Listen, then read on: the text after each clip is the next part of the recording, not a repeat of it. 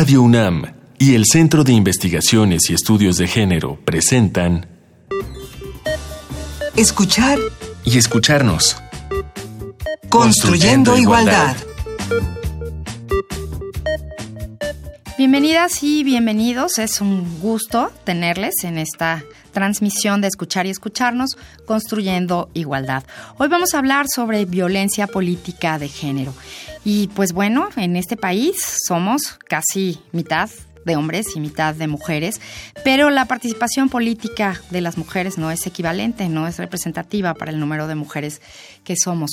Este pasado 15 de octubre se cumplió el aniversario número 64 del voto de las mujeres en México. También es relativamente poco tiempo de que tenemos este derecho. Tenemos derecho a votar y a ser votadas.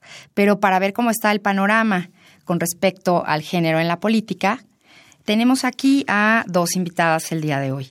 Está con nosotros la doctora Dalia Barrera Basols. Ella es licenciada y maestra en Economía y doctora en Sociología por la UNAM, profesora investigadora de la División de Posgrado de la Escuela Nacional de Antropología e Historia, donde dirige la línea de investigación justamente sobre género y política. Doctora, es un gusto tenerla aquí. Bienvenida. Buenos días. Y de nuevo está con nosotros Georgina Cárdenas, que ya nos ha acompañado en algunos de los programas de esta serie. Ella es socióloga, maestra en estudios de género por el Colmex y doctora en antropología social por la ENA. Especialista en participación política de las mujeres, jefas delegacionales y presidentas municipales. Actualmente es investigadora postdoctoral del CIEG UNAM y trabajó en la Comisión de Feminicidios y fue consejera electoral del entonces IEDF por el Distrito Octavo Local. Bienvenida de nuevo, Georgina. Gracias, muy buenos días, Amalia, Dalia, a tu auditorio, buenos días. Muy buenos días. Pues bueno, ¿qué les parece si em, comenzamos hoy con una numeralia sobre las cifras de mujeres en política para darnos una idea de lo que está sucediendo en este país?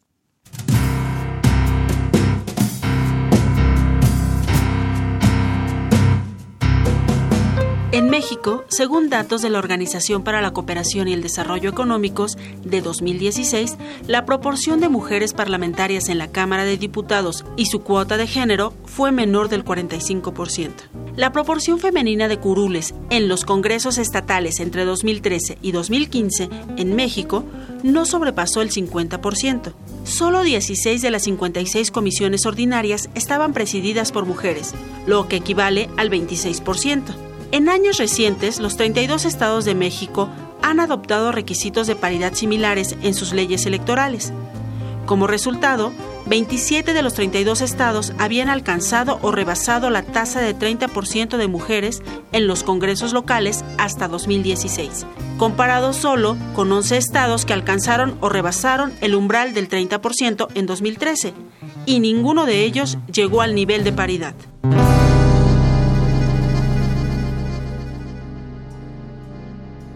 Pues esta fue una numeralia sobre la situación de las mujeres en la política. Pero bueno, ¿cómo comienza esto? 64 años de poder votar y ser votadas. ¿Cuál es la historia? ¿Cuál es el contexto de las mujeres en nuestro país? Dalia. Bueno, hay una larga historia respecto a la participación de las mujeres en la política. Primero que nada, habría que ubicar qué entendemos por participación política puesto que se tiende a pensar que es solamente eh, el ocupar cargos en los diferentes espacios de gobierno, eh, sea de gobierno municipal, estatal o el federal.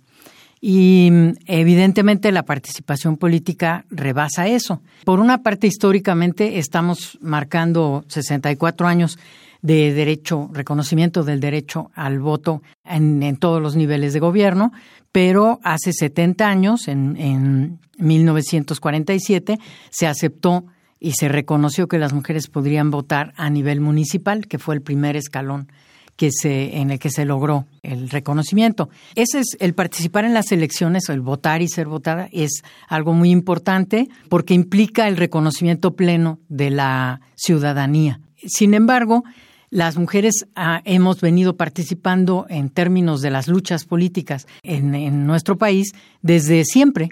Eh, definitivamente, esta idea que tenemos de las mujeres en su casa y guardaditas y que no tienen nada que ver con los movimientos sociales ni políticos, pues es una idea errónea. Entonces, es importante tomar en cuenta que si nosotros ahorita abrimos un periódico, vamos a encontrar la participación política intensa, intensísima de las mujeres. Lo que pasa es que tendemos a pensar que si no es a través de partidos políticos y eh, organizaciones políticas formales, no es una participación política. Está bien con la opinión, con la exigencia, con... Con participar en movimientos sociales, el que las mujeres estén a la cabeza buscando a los desaparecidos y desaparecidas, que estén exigiéndole al Estado una respuesta verdadera y no de simulación, que estén marcando el hecho de que en México no existe la democracia como tal y que no existe el respeto al Estado de Derecho y que por lo tanto eh, los cambios en las leyes son muy importantes, pero no son suficientes con mucho. Están señalando muchas cosas con su actividad concreta, no, no están relegadas en su casa eh, llorando o pensando que qué mal está todo esto. Las mujeres estamos activas en todos los espacios que queramos encontrarnos. Se les tiende a invisibilizar en términos del análisis sociológico y político. Ahora, si nos vamos a los partidos políticos y, a esta cuestión de votar y ser votada, tiene ya varias décadas que las mujeres participan de manera intensa, son la base social de los partidos políticos y del trabajo político a nivel celular. Y, sin embargo, se ha señalado que no alcanzan a tener cargos, ¿verdad?, en la estructura. Eso también ha ido cambiando porque hay presiones de todo tipo. Muchos eh, comenzaron por, con el, el, PRD, comenzaron a en sus estatutos marcar que hubiera eh, cuotas mínimas de participación en las diferentes formas de organización del partido. Pero eso ya es un reclamo en casi todos los partidos. Hay algunos que todavía no, no lo sienten así o no lo viven así. Y eh, se podría decir que difícilmente podemos eh, afirmar que no participan. Claro que participan, eh, no tienen acceso a ciertos cargos, mientras más altos, menos. Entonces ha sido una lucha, como en muchas otras áreas, para las mujeres. ¿Cómo es ser mujer en la política mexicana, Georgina? Bueno, a las mujeres en la política mexicana no les es sencillo llegar al cargo. Para empezar, les cuesta trabajo que sean propuestas como candidatas y bueno, ya una vez que finalmente liberan todos estos obstáculos y llegan como candidatas, bueno, pues ya se enfrentan al proceso electoral. Una vez que finalmente son electas en el cargo, se, se, enfrentan en los retos, en el reto de cómo gobernar.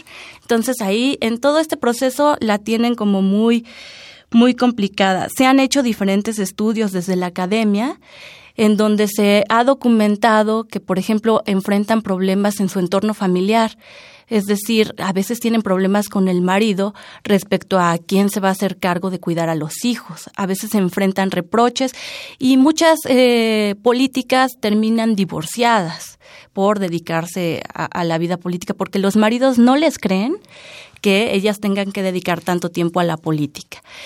Eh, y bueno, cuando ya están en el ejercicio del cargo, Muchos de sus compañeros eh, las cuestionan respecto a si van a tener la capacidad de ejercerlo, las descalifican y entonces, bueno, pues sí pasan un, un proceso realmente difícil y ellas se tienen que armar de una serie de estrategias para sortear ese tipo de obstáculos y sacar adelante su gobierno.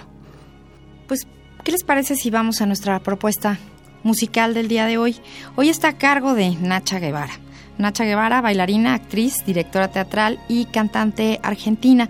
Y vamos a escuchar No llores por mí, Argentina, que justamente ella la presentó en el musical Eva, el gran musical argentino, como un homenaje a Eva Duarte de Perón, dirigente política argentina y figura polémica de la política. Escuchemos.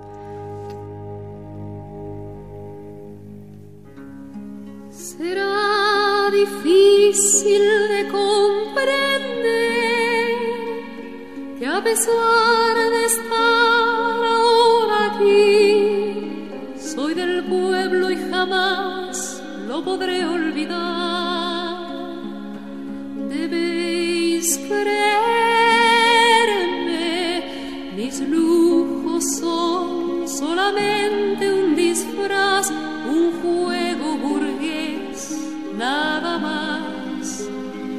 las reglas del ceremonial.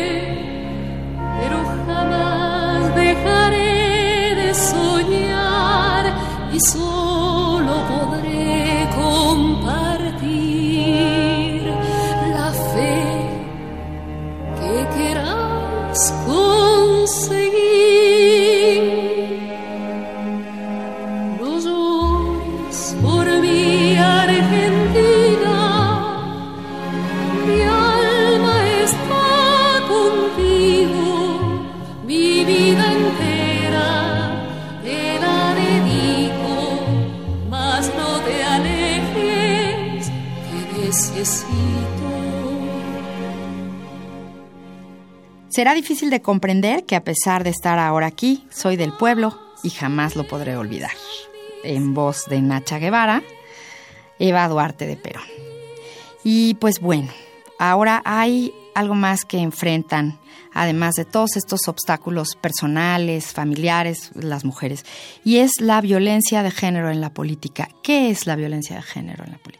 Bueno, se ha dado en llamar violencia de género para comprender la violencia hacia las mujeres. Ese pienso yo que es un término que va a evolucionar y vamos a encontrar otras formas de, llamar, porque la violencia política hacia las mujeres en razón de su género por ser mujeres. Toda la forma de descalificaciones, agresiones, amenazas, etcétera, que tienen que ver con ejercer o llegar a un cargo y que se basan en mecanismos de exclusión que tienen que ver con, con la descalificación de ellas por el hecho de ser mujeres o la calificación como mujeres eh, que tienen elementos de desprestigio.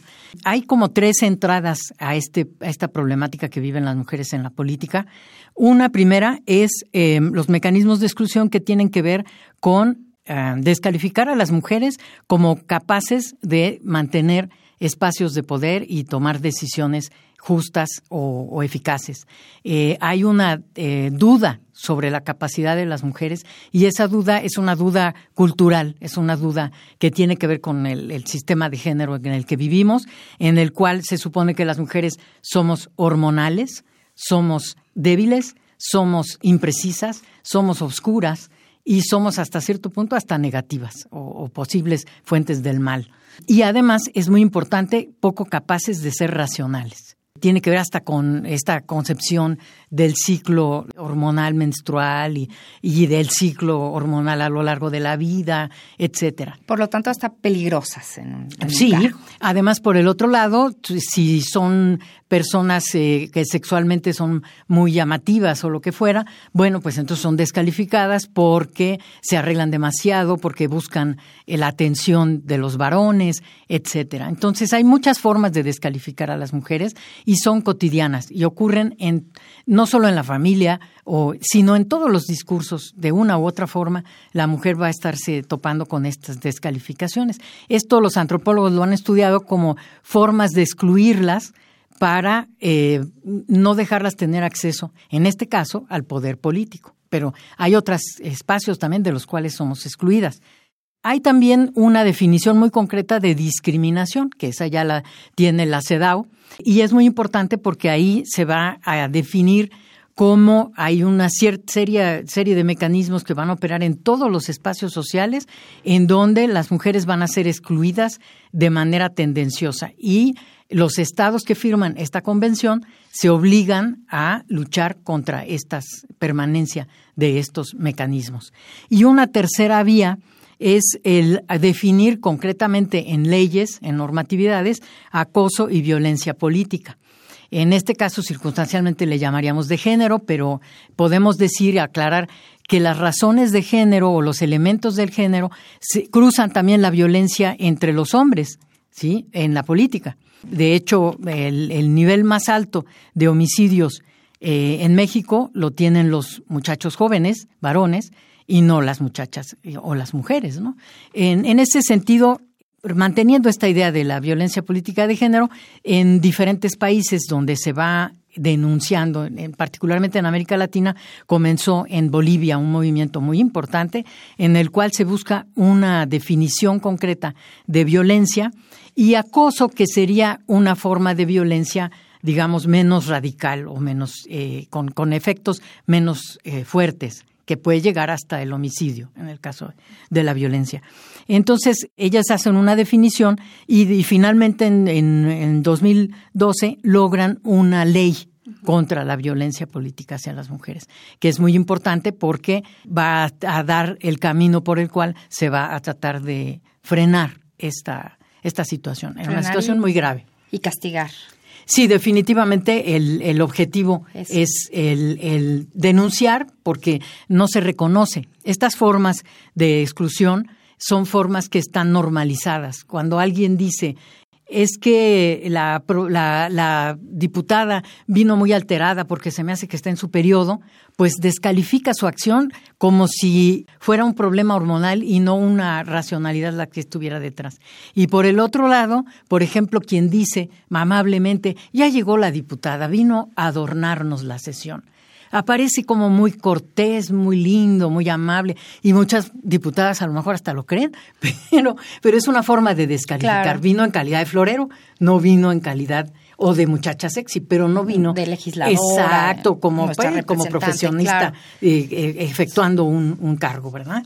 Georgina, ¿y el panorama actual de las mujeres? ¿Cómo, cómo están los números? ¿Cómo están colocadas las mujeres? Ay, bueno, sobre el panorama actual te quería mencionar que apenas el año pasado, el 20 de septiembre de 2016, por ejemplo, las mujeres pudieron votar por primera vez en GBA de Humboldt, para que te des idea de que a pesar de que el voto existe desde 1953, todavía hay lugares en la República Mexicana donde las mujeres todavía no pueden tener acceso al derecho al, sufragio. Por usos y costumbres. Ajá, porque se rigen por el sistema de usos y costumbres.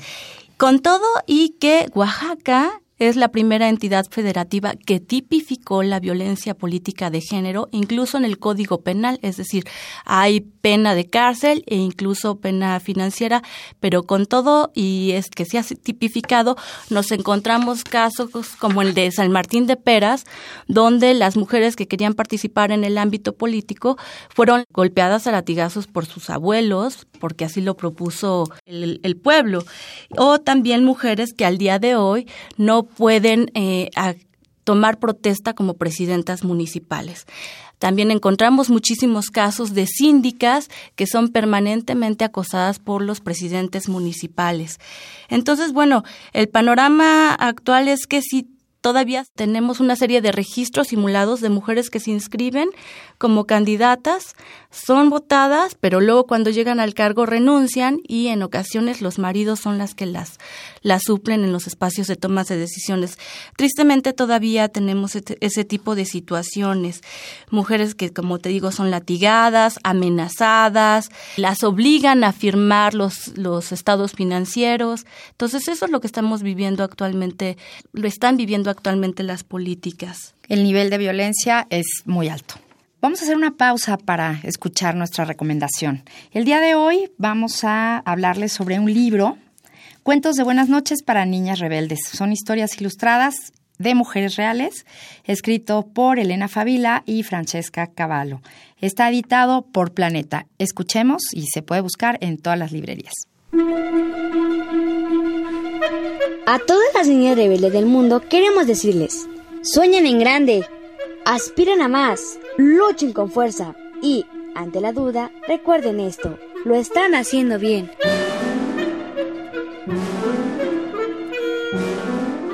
Cuentos de Buenas noches para Niñas Rebeldes es una colección de historias ilustradas para celebrar a mujeres extraordinarias. Las páginas de este libro no cuentan relatos de princesas y reinos mágicos.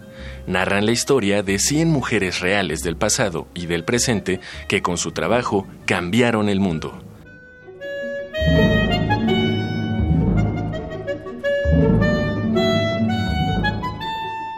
Estamos de regreso. Esta fue nuestra recomendación del día de hoy. Y estábamos contigo, Georgina, el panorama, las mujeres en la política. Bueno, antes de darte el panorama, quiero hacer una recomendación que es el documental de género de Ana Cruz, Las sufragistas, que bueno, va a ilustrar mucho de lo que estamos platicando en esta mesa. Ahora respecto al panorama, bueno, te quiero mencionar que nuestra primera diputada fue Aurora Jiménez Palacios en el año de 1954. Y luego hasta 1979 tuvimos a nuestra primera gobernadora, Griselda Álvarez, en Colima. En realidad hemos tenido muy pocas mujeres en los puestos de gobernantes. Ha habido solo siete, actualmente Claudia Pavlovich. Pero de esas siete, cinco han sido realmente eh, electas y las otras dos, Rosario Robles y Sauri, fue porque llegan a suplir el, al, ajá, gobernadoras. Eh, en este momento tenemos 500 diputados y el 42% son mujeres y el 58% son varones. Sin embargo, como tú podrás ver, hay un porcentaje importante de mujeres y esto tiene que ver básicamente con que se aprobó el principio de la paridad en el año de 2014. Sin embargo, las comisiones siguen siendo presididas mayoritariamente por varones, es decir, el 70% de las comisiones en la Cámara de Diputados está presidida por varones frente a un 30% de mujeres. En cuanto al Senado, que tenemos 128 senadores, hay un 33, 36% de mujeres y 64% de varones.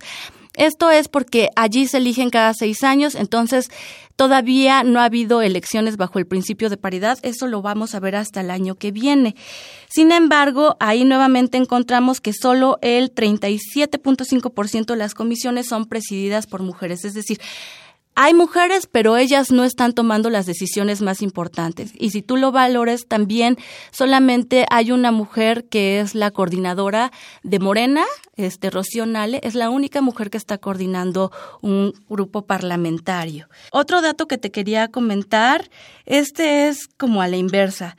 Y es que actualmente en el Instituto Electoral de Participación Ciudadana de Guerrero va a haber cinco mujeres frente a dos hombres que van a ser consejeros. Y e incluso el PAN está impugnando que vaya a haber más mujeres porque, bueno, ahora entonces ellos se sienten discriminados porque dicen que se está violando el principio de la paridad. Entonces, bueno, de las pocas veces que vemos que hay más mujeres que varones, por otro lado, en los congresos locales es muy interesante que en el caso de Campeche hay un 54.3% de legisladoras, Chihuahua 51.5% y Zacatecas 53.3%. De todas las entidades federativas, solamente hay dos que tienen menos del 30%, que es Tlaxcala con 28% y Morelos con 20%. O sea que podríamos decir que en todos los demás congresos ya eh, hay algo que nosotras buscábamos que era la masa crítica de mujeres. Es decir, decíamos que tenía que haber más de 30% de mujeres para que pudieran incidir en la política. Entonces, va a ser muy interesante que las nuevas investigadoras se dediquen a investigar si de verdad en estos congresos que hay más mujeres este, se está avanzando para mejorar las condiciones de las mujeres en las entidades federativas. Que verdaderamente se estén realizando cambios a favor. Dalia, Quedó pendiente el comentario sobre los usos y costumbres. ¿Qué sucede? ¿En dónde, en dónde aplican? ¿Y quién defiende a las mujeres de esto? Sí, bueno, en primer lugar hay que precisar que solo 20% de los municipios que eligen o nombran eh, autoridades eh, municipales por usos y costumbres en Oaxaca son quienes no dejan participar a las mujeres o tienen algún nivel de impedimento, solamente el 20%. En segundo lugar, desde hace ya muchos años, el ZLN hace su ley revolucionaria de mujeres, en donde las mujeres zapatistas explican cómo visualizan que hay buenos usos y costumbres y malos usos y costumbres. Buenos usos y costumbres, como vemos ahora en Oaxaca, es el tequio, ¿sí? el apoyo comunitario, la conciencia de, de comunidad, comunalidad como malos eh, consideran, por ejemplo, el casar a las mujeres sin su consentimiento, etcétera. En ese sentido, eh, no es solamente en los espacios indígenas ni en ese 20% indígena u otras partes del país donde no se deja participar a las mujeres. los mecanismos de exclusión y la violencia existen en todos los espacios, en los espacios no indígenas y no de usos y costumbres. Eh, no existe nada escrito que diga que no deben llegar o que no pueden llegar y sin embargo hay todo tipo de mecanismos que han llegado incluso al asesinato para impedir llegar o impedir el, actuar y ejercer el cargo. Y finalmente, yo diría que aquí el asunto es muy complejo porque se trata de llegar al cargo, pero de tener una conciencia de, de, que el cargo sirva en un sentido democrático y justo y que además se ejerza con una visión de equidad que tiene que incluir también a los varones, porque se trata de construir conjuntamente una eh, cultura democrática y de equidad de género, étnica, racial y de otro tipo. Y en ese sentido eh, tenemos un papel las mujeres como los hombres. No es solamente cuestión de estar siguiendo la numeralia y de decir, por un lado, cuántas llegan, si ya llegaron más, etcétera. Eso es importante, pero no, no es lo central. Y por el otro lado, tampoco la numeralia de las agresiones, porque puede ser también utilizada para asustar o para desilusionar a cualquiera. ¿Cómo luchar contra esto? Bueno, aquí se ha intentado, por un lado, hacer varias propuestas de eh, crear una ley que, que, que, especifique, tipifique y especifique el, el castigo eh, y, la, y, las formas de prevención de, de estas formas eh, específicas de acoso y de violencia. Todo esto tiene problemas para definirlo porque es un poco difícil separar el acoso de la violencia, etcétera, ¿no?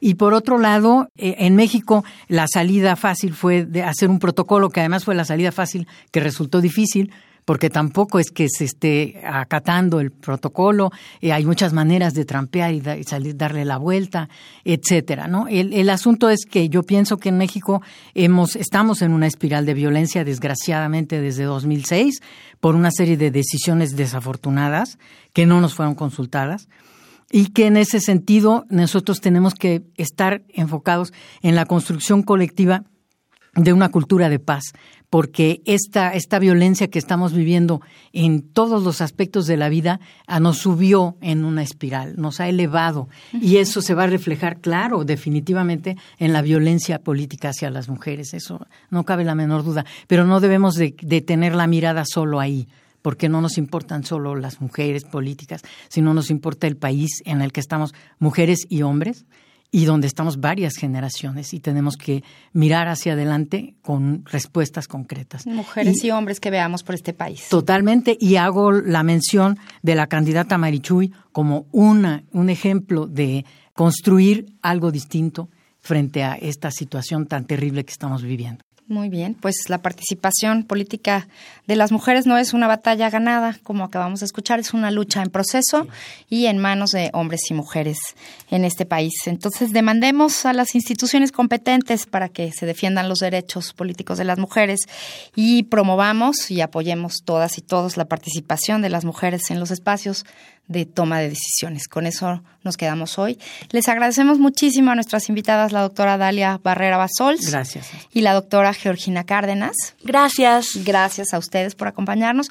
Esto fue Escuchar y Escucharnos. En la coordinación, Ana Moreno. En la investigación y redes sociales del CIEC, Edith Díaz.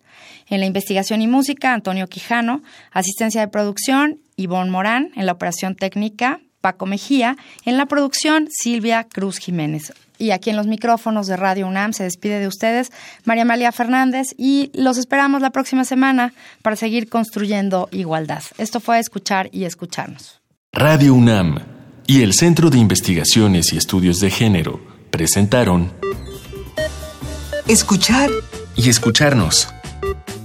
Construyendo, Construyendo igualdad. igualdad.